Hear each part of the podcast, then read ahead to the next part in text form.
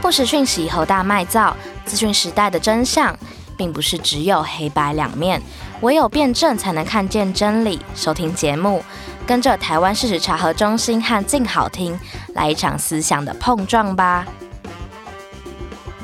第一季的事实查核大揭秘休息了几周，希望大家没有忘了我们，请继续锁定节目，每周二更新。这一季要带来更宽广也更缜密的查核故事和传播媒体的醒思，全都在出击事实查核大揭秘。六月底的时候，全球事实查核年会刚落幕。历时最久、横跨近百个国家，也动员最多人的新冠病毒事实查核联盟 （Coronavirus Fact Alliance） 也在年会上分享了这场全球性的专案是如何成型，又如何号召各路英雄齐聚一堂，打这场疫情假讯息的战役。这集的主题是史上最大谣言攻防战。全球的艰难时刻也是希望时刻。在我们刚刚前面讲的新冠病毒事实查核联盟中，有五个举足轻重的灵魂人物，而其中一位正是 TFC 台湾事实查核中心的总编审陈慧敏，他可以说是整个专案最大的推手之一。今天我们就要邀请陈慧敏跟我们分享这段历时五个月防疫也抗谣言的国际合作中，究竟发生了哪些事。首先，先欢迎 TFC 的总编审陈慧敏。湘云好，各位听众大家好，我是台湾事实查核中心总编审陈慧明。刚刚有说到嘛，其实台湾事实查核中心在这场全球性的专案，而且跨及各个国家的专案中，可以说是很重要的灵魂人物。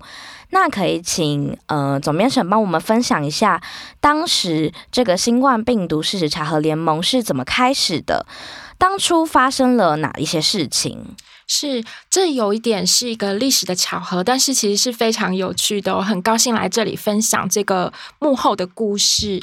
那事实查核联盟其实它等于是一个国际事实查核界很重要的一个大型的一个专案哦，但是这个专案它是怎么开始的？其实跟我们跟 F C N 的关系有关系哦。就是当时大概在一月二十一号的那一天，大概如果大家印象深刻的话，就是我们大选刚选完，就是投票日是一月十一号，选完之后呢，其实已经就准备要过年了。那对 TFC 来说，就是我们其实是在打选战后的不实谣言，然后一方面在拟定整个年度的计划。然后同时，所有同仁都在准备过年。那在准备过年的当下呢，一月二十一号那天有个很重要的事，就是台湾也发生了第一个武汉肺炎的本土案例。因为我们都有 SARS 的经验，我们知道这个不知名的肺炎有多么的可怕。同时间，那我们就开始准备，其实在准备说，哎，这个谣言有可能要来了。那我们其实都还在做功课。但是呢，当天晚上我们也接到了 FCN 的副总监，叫做 Christina，就来。来了一个简讯，然后呢，他就问我说：“诶，他想要知道八个中国的这个跟这个肺炎相关的造谣者，他们怎么了？”然后对我来说，因为我们刚忙完选战哦，其实有点昏头转向的。然后就想说什么八个造谣者，中国常常在抓造谣者，这没有什么稀奇的。然后呢，但是因为是 IFCN 来的一个要求请求，所以我们就在我就在下班的时间就开始找说，哎，到底是什么造谣者被抓，发生了什么事情？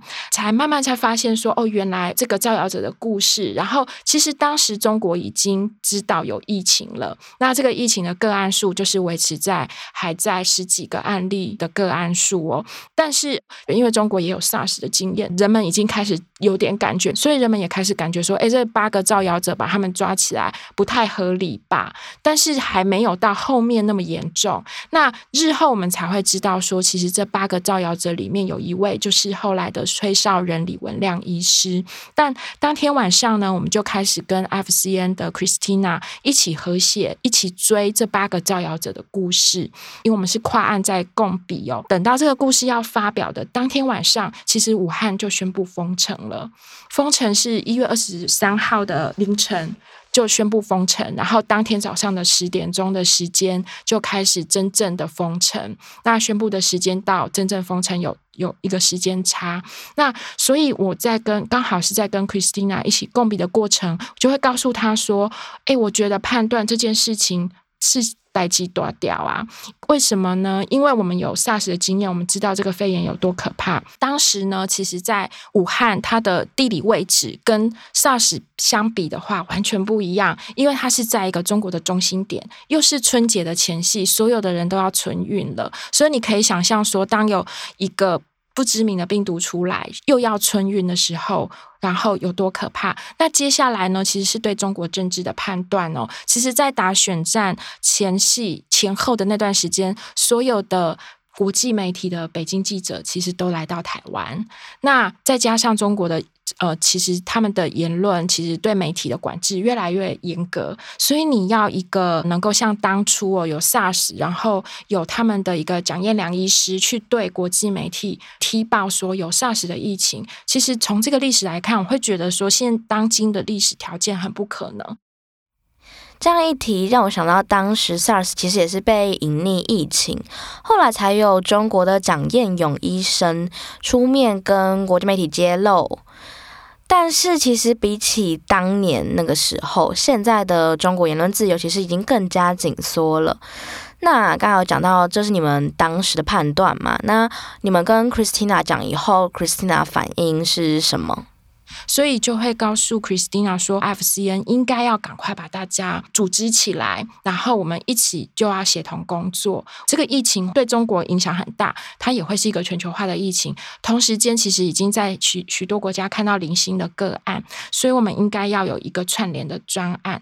那 Christina 其实她不是只有一个组织工作者这么单纯哦，那她是巴西的查核组织叫 Lupa 的创办人，那同时。之间，他也是一个很优秀的政治记者，所以他有一个很敏锐的新闻感，还有很敏锐的政治判断。所以当他一听到之后，其实他的动作非常的快。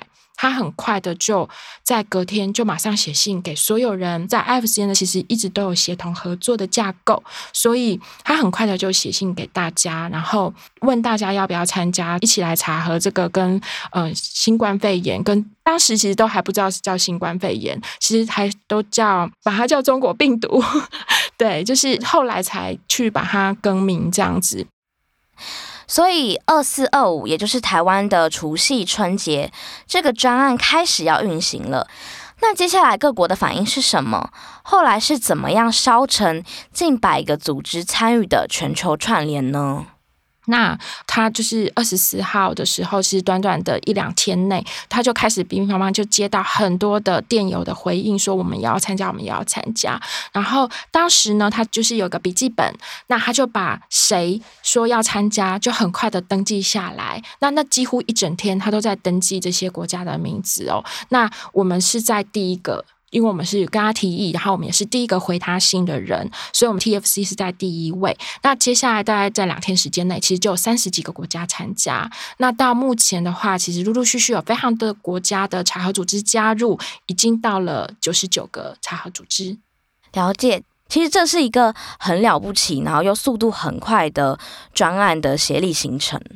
是，呃，我觉得比较有意思的说，如果我们来看这个时间点的话，它应该就是整个事实查核界的超前部署。我们等于是当这个疫情开始要延烧，很大量的在延烧的要往上的同时呢，其实我们的架构已经部署完成，已经开始有一个全球协力的这样的工作。那对比。比如说，以 WHO，它其实要晚到一月三十号，它才宣布这个疫情是全球公共卫生紧急事件。当它有这个宣布的时候，其实很多国家才意识到，哦，原原来这个病毒很可怕，有问题，然后才开始接触资讯哦。可是其实我们就整整早了大概快一周的时间，就开始协同工作。嗯，其实那个时间点，呃，一月三十号是，呃，WHO 宣布 COVID-19 是全球公卫的紧急事件。其实 WHO 一直到三月十一号才宣布它是一个全球大流行的，真的是相较起来，可能比起全球的政治组织，他们在判断这件事情事实查核的这个组织，可以算是超前部署。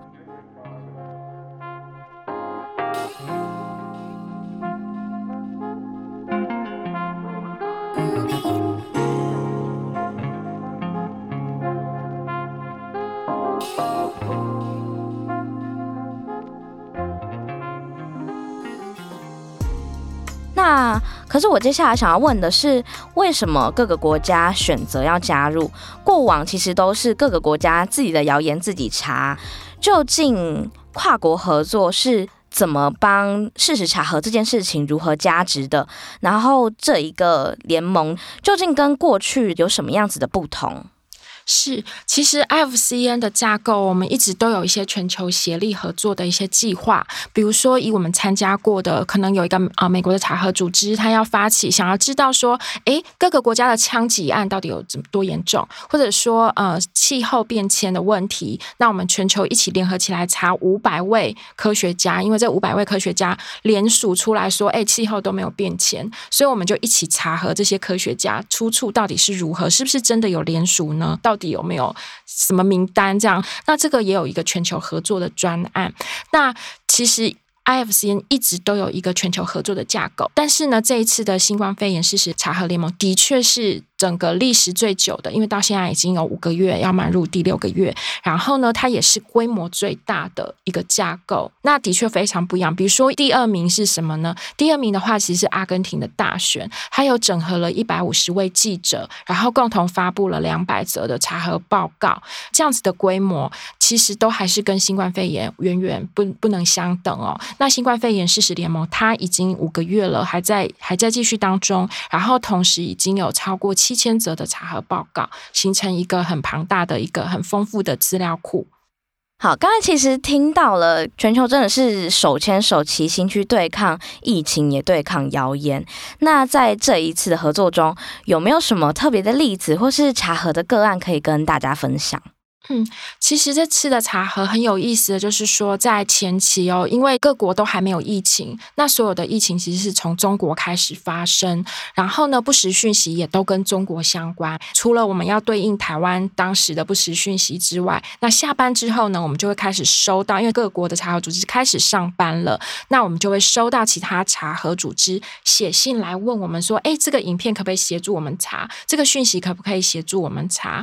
那我们跟香港其实是唯二两家就是懂中文的查核机构，那我们就会协助这些其他的国家来查询流传在他们国家的不实讯息。对香港或者对我们来说，其实我们都是一个技术的小医学生，因为我们其实才满一年，成立才满一年，那很多时候在查核的技术都还在边摸索边学习的阶段。可是呢，这些。来自于各国的查核组织，他们其实都有非常顶尖的技术。对他们来说，他们完全不懂中文，所以完全靠技术查进来。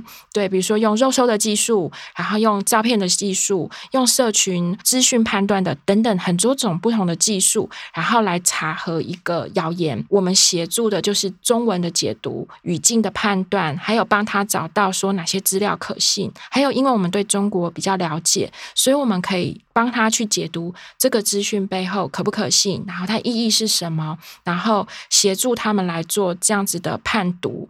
在这个协力过程哦，其实与其说是帮助他们，不如说我们是跟着高手一起在查，所以我们自己就从中学到了很多的技术。呃，这个情况呢，其实到了三月的时候就有点反过来，因为当时的欧美疫情开始升温了，所以台湾就开始流传了大量的跟欧美有关的不实讯息，比如说就讲。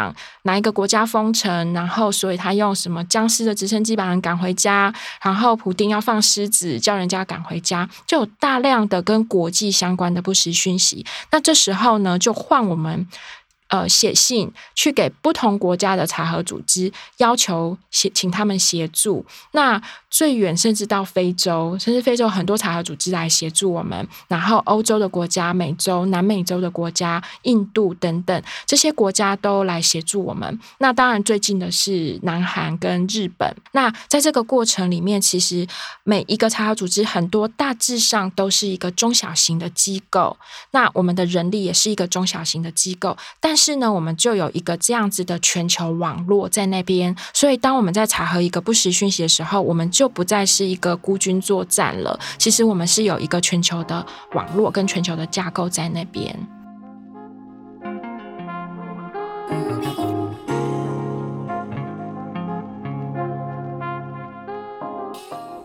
可以听得出来，这整个过程其实是嗯相互学习，并且精益求精的。不管是嗯远到非洲，或是近到香港，或是日本、韩国，那在这段时间内，有什么是你印象很深刻的事件吗？就是在查核的过程中。是，呃，当然，除了日常这种跨国的协力哦，自己印象最深刻的其实是，当我们自己的每一题都很深刻，这样子都是很努力。你既是跨洋的合作，才能够拿到一个查核报告。那当然，对读者来说最有趣的就是说，这么无聊的谣言，你为什么要为什么要这么费劲的查？但是这其实是一种查核的精神。我们是一题一题这么严肃、这么认真的、这么努力的跨洋合作，在追求一个真。真实的讯息，准确的资讯给读者哦。那另外一个让我很印象很深刻的哦，就是说，其实整个 IFCN 的社群，它有一个电邮串，那常常会有一个查核组织把它破破不了、很难解的一个谜或是一个传言。那这个传言是非常恶意的传言。他觉得要非破不可，那就会丢到这个电邮串来请求协助哦，就问大家说：“请问有没有人也在查这个这个影片呢？请问人有没有人也在查这个传言呢？有没有人知道这个影片是怎么样？”那我印象最深刻的是有一次哦，欧洲就有一个查核组织，他就传出来一个影片问大家。那在那个影片里面呢，是有两个人痛殴一个人，把一个人打。打倒在地上，而且还用脚去踩他，就是非常的残暴。那他的标题是讲说，这个是某一个族群的人去欺负一般的民众，当地的民众。那呃，这个影片啊，为什么会他为什么这么的紧急？因为这个影片会引起族群的仇恨，它是一个非常恶意的影片，所以大家也会，这整个社群看到也会觉得说，好，我们一定要把你打倒，我一定要破案。那接下来呢，我就看到了，我们就看到了不同国家的查核组织就进来查了。有的人就会查里面的车子，就说：“你看，这个车子是左停。”那我在猜有哪些车子的是左停的，就是左驾的国家，那就从这个方向去查。那有的人查车车牌。车型、车号这样的车牌、车型、车号，它是属于哪一个国家？那有另外一个团队，可能他就查进来，他就说：“你看这个背景是什么建筑物，什么风格的建筑物，所以它可能是在哪一个国家。”然后呢，像我印象里最深刻的是泰国，泰国就去查说：“你看那个歹徒，那个嫌疑犯，他身上穿的夹克，我去查过了，我用 Amazon 去查这个夹克是什么牌子。”然后呢啊，但是很失败，因为这个这个牌子它可以买了以后呢，shipping 到任何国家，它可以运到任何国家。好，失败了，我没有办法用夹克来证明。然后就有非洲国家就说，哎，他没有讲出任何一句话，但是他因为他在打人的时候，他口里面有一些口语，类似这样嘻哈这样，就是这种口语。他就说啊，这个口语。该不会就是我们非洲吧？因为我们当地人常常讲话都会有这种语助词。那大家呢，其实就从这个影片里面去提供各种不同的线索。然后这时候呢，就出来了一个路人，这也不是路人，其实他就是查核组织或者是社群平台的人，他并没有提供任何的。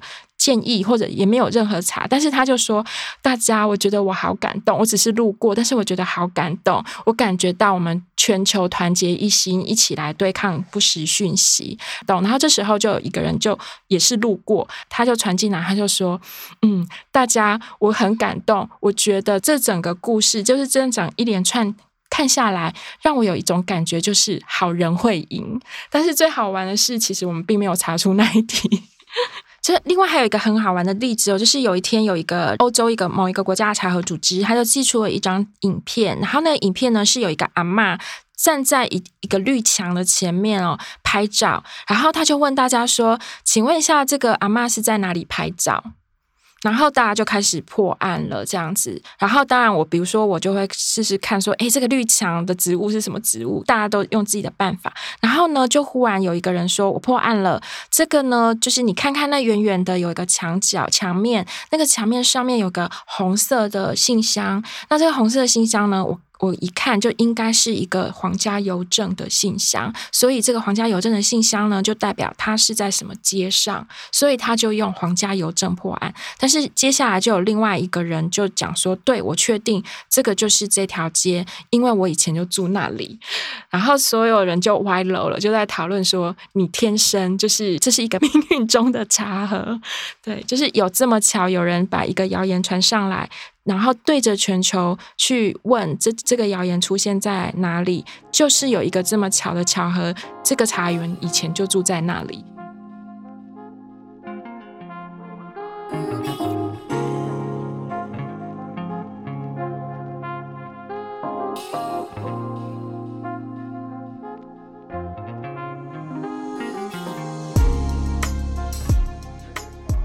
实刚才可以听到整个查核过程是各式各样的大胆假设，然后但大家都很努力、很小心的去求证，不管是从很细节的车子，或者是从很细节的建筑的结构，或者甚至是只是人所发出的语助词，或是身上的衣服，这里都可以听到的是呃跨国合作，然后如何带给呃事实查核能量，然后去影响，然后去散播好的东西。是啊、其实这个专案最有趣的哦，就是 Around the Clock，就是它是一个全球在接力的一个合作。就是大家可以想象说，其实当我们 TFC 下班的时候呢，但谣言都还在啊，谣言都还在。天上跑，就在我们的手机上跑啊，对。但是呢，当我们有这个新冠肺炎的这个协力的专案的时候，其实它就是其他的事实查核团队也开始上班了。那大家在共同打击的，也许有可能是在全球流窜的谣言。那很多谣言呢，它会在台湾传，它也会在国外传，或者它是从国外传进来台湾，都是有可能的。那再来就是说，这个事实查核联盟，因为它的反应速度非常的快，我们讲刚刚讲超前。部署开始扩大的时候，我们已经有这个架构，然后就开始大量的在收集所有人的查核报告了。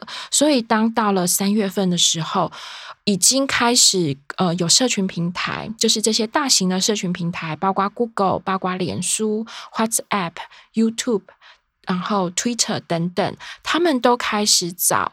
主动的来敲门哦，找 IFCN 合作，告诉 IFCN 说，我们希望可以跟事实查核界一起合作，一起努力。过去没有这样的经验吗？哦，对，其实过去的话比较少见。一个就是说，IFCN 它是也是一个 NGO，它是一个独立的 NGO，它不隶属于这些社群平台。但是社群平台要不要买它的单呢？不一定，因为他也很害怕所有的事实查核界联合起来，那你来跟我说我的我的政策不合理，你希望我再负更多的社会责任。所以这中间到底 IFCN 它怎么样能够说得上话？其实是很困难的。那刚好有这个新冠肺炎这样子的机会，因为的确有大量的不实讯息，我们叫 infodemic，就是全球的。这样假讯息的大流行在那边发生，社群平台的确也感觉到要赶快做一点事情。那这时候他们就反而主动的来找 IFCN，所以像 Christina 她就有提到说，从来没有过这么多人主动的，这么多的平台主动的来敲门，就包括 WhatsApp，他就主动的提供协助，所以很多的查核机构就设了 WhatsApp 的专线。那同时，IFCN 就把这个 data 拿来运用，也设了三条不同语言的 WhatsApp 的专线，等于是一个聊天机器人。然后呢，呃，YouTube 还有包括 FB、Facebook，然后。都有提供一个奖助金，然后来让全球的事实查机构来申请。所以，其实这一次的疫情虽然说是全球很大的危机，但是它同时又是一个数位试读或者是发展数呃事实查核一个很重要的一个机会。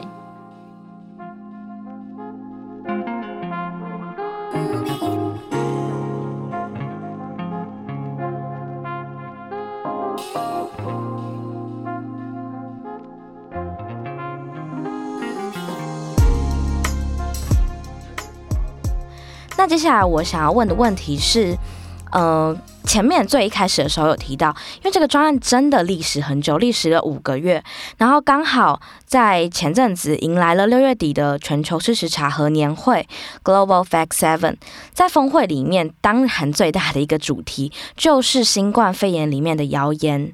那我也想要请问一下，在这场峰会中，其实大家应该。都分享了很多事情，大家共同观察，在这段时间内，新冠病毒的谣言有什么样子的特色，或是进化，或是谣言的发展吗？如果说根据我们这样子主观的工作的印象，IFCN 的记者 Harrison，因为他的工作呢，就是每周的来读所有的收集来的查核报告，然后来写成一个每周的一个回顾哦。那他就有观察到说，其实五月以前比较早期的。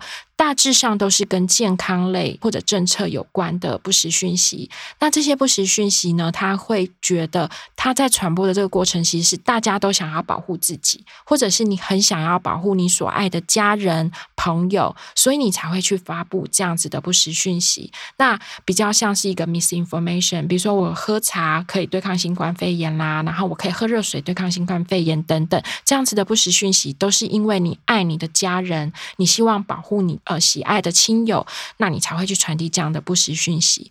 但是呢，到了呃最近这段时间，其实所有的茶和团体。感觉到最棘手的，其实是跟政治相关的不实讯息，还有包括就是阴谋论这一类很难破解。然后，但是呢，它在对整个社会影响又很大的这样子的不实讯息。